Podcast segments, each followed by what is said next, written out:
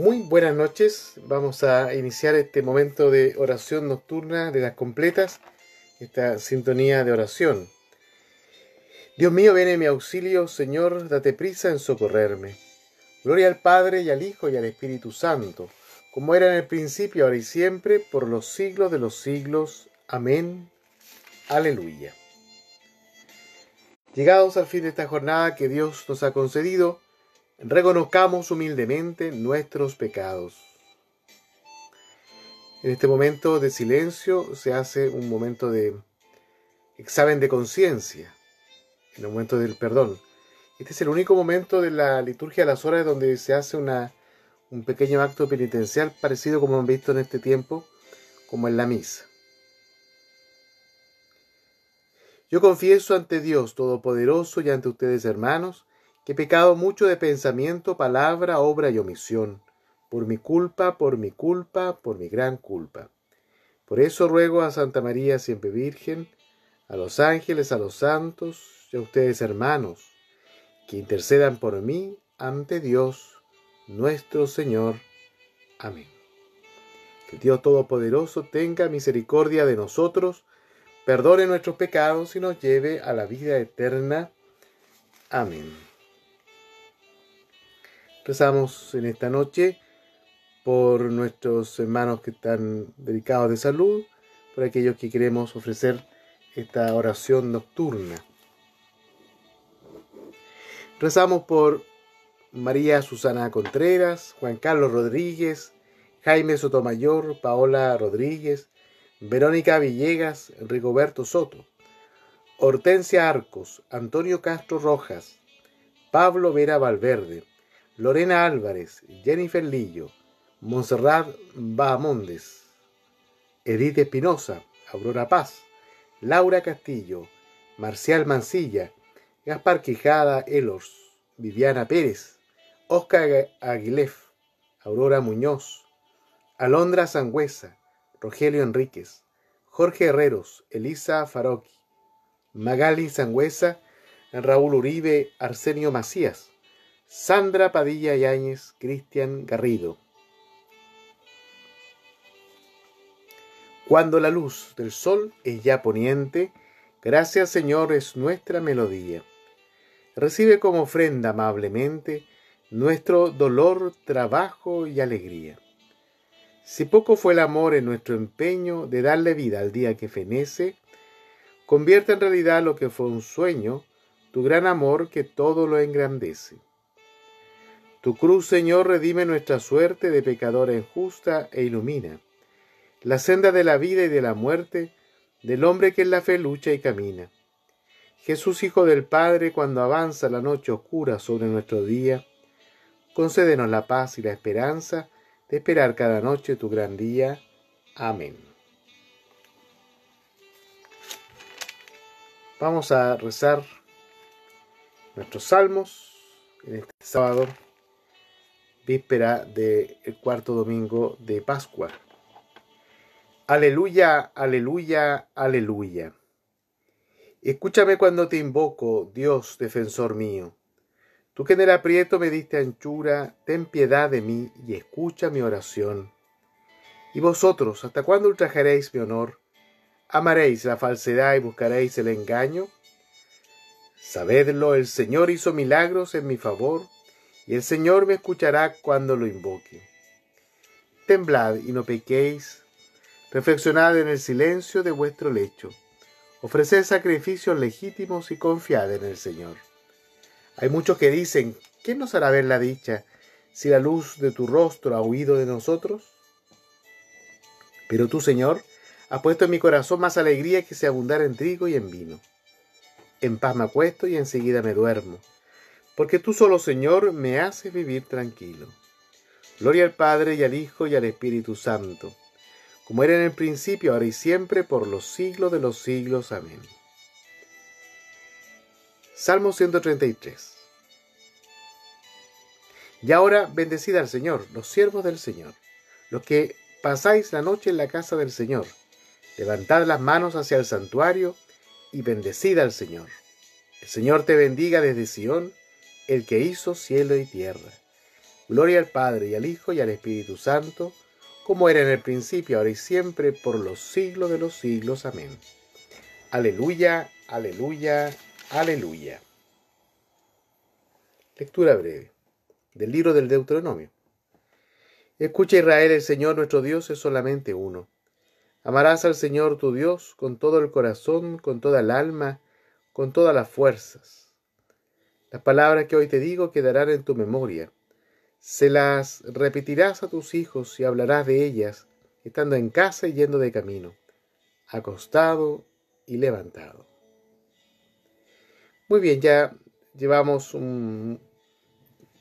No sé cuándo empezamos con esta completa. Recuerdo que para el día de San José, eh, en marzo, 19 de marzo, ya estábamos. Posiblemente el día antes, 18 de marzo, algo así. Algo que empezó, para aquellos que se acuerdan, casi como broma. Yo probando en el patio de mi casa y empezamos a hacer esta, este momento. Dije, alguien me dijo, padre, podrías hacer algo más serio. Estar ahí, pues estaba probando. Y bueno, se me ocurrió rezarlas completas y luego poco a poco hemos ido creando este espacio de oración que no es mío, sino que yo creo que es de todos. Como tantas otras iniciativas de tantas personas, ¿no es cierto?, que, mm, de cada uno desde lo suyo, desde sus em, potencialidades, desde su, cada una de sus cualidades, hemos ido tratando de crear comunión. Yo sé que a cierto punto, por la cantidad de tiempo que llevamos, estamos hablando de comienzos a mediados de marzo, ya estamos a los primeros días de mayo, Em, puede haber cansancio en las personas que no salimos mucho. Puede haber cansancio también en aquellos que tienen que salir a trabajar. Em, el agotamiento que significa la tensión, el pensar que se pueden contagiar y que en consecuencia pueden contagiar a las personas que quieren en su casa. Eh, el solo hecho de poder de, salir de pronto hasta con una mascarilla, por lo menos a mí me, me agota, me agota el sentido porque también uno está ahí con la boca tapada, ¿no? Eh, e, el hecho de encontrarse con alguien, las pocas veces que nos encontramos con alguien, ¿no? Eh, y no poder saludarnos, no soy muy afectuoso particularmente, pero, pero por lo menos dar la mano a alguien. Eh, todo eso es verdad, eso no nos puede em, ir como cansando. Y por cierto que miraba recién las noticias un poco en España, bueno, dieron como la posibilidad de salir, la gente salió un poco, un poco tal vez irresponsablemente, decía el periodista, pero también eh, una cierta, yo creo, contención de mucho tiempo de querer salir, de salir. Entonces, em, yo creo que, mm, abrió muy personal, que hay que ir haciendo las dos cosas. A lo mejor entre comillas, no sé si normalidad. Le leía a un, a un sacerdote amigo de otro lado que no sé si puede ser normal es justamente todo esto que estoy diciendo, digamos, no saludarnos, no poder abrazarnos, no poder celebrar nuestras misas, no poder hacer tantas cosas que hacemos, que hacíamos y esperamos hacer. Por cierto que no, no, no, puede haber una normalidad ni nueva ni antigua, pero sí tampoco podemos quedarnos eternamente encerrados, ni mirándonos eh, por esta muy bonito que sea, digamos, por muy interesante que pueda parecer, no, no podemos eternamente estar así. Pero también tampoco podemos aflojar un poco la guardia, ¿no? que es lo que yo por lo menos percibía que pasaba un poco en España. Después de mucho tiempo, claro, de confinamiento, la gente le dijeron, mira, ahora pueden salir. Y bueno, tampoco es la idea. Entonces, ¿cómo mantener algo que en la doctrina de la iglesia no se habla mucho de esto porque es un tema más filosófico? Ustedes saben que hay las siete virtudes así como siete pecados capitales, estoy seguro que esos son más conocidos, pero los, siete virtudes son tres virtudes teologales, la fe, la esperanza y la caridad, y cuatro virtudes se conocen como cardinales, la templanza, la prudencia, la justicia y la fortaleza. De esas siete eh, virtudes, la virtud de la prudencia, decía Santo Tomás de Aquino, es la más importante, lo que en griego se conocía como la frónesis, es decir, buscar el justo medio de las cosas. Como digo, bueno, yo lo, lo aprende en el seminario, especialmente en la etapa filosófica, como la base justamente de la teología esta, y de la vida, o sea, la prudencia.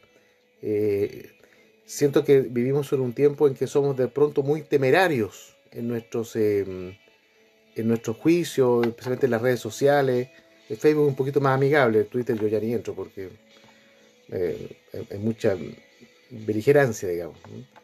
Uno da una opinión y ya se transforma en, un, sector o, o, si insinúa lo contrario ya se transforma inmediatamente en lo otro.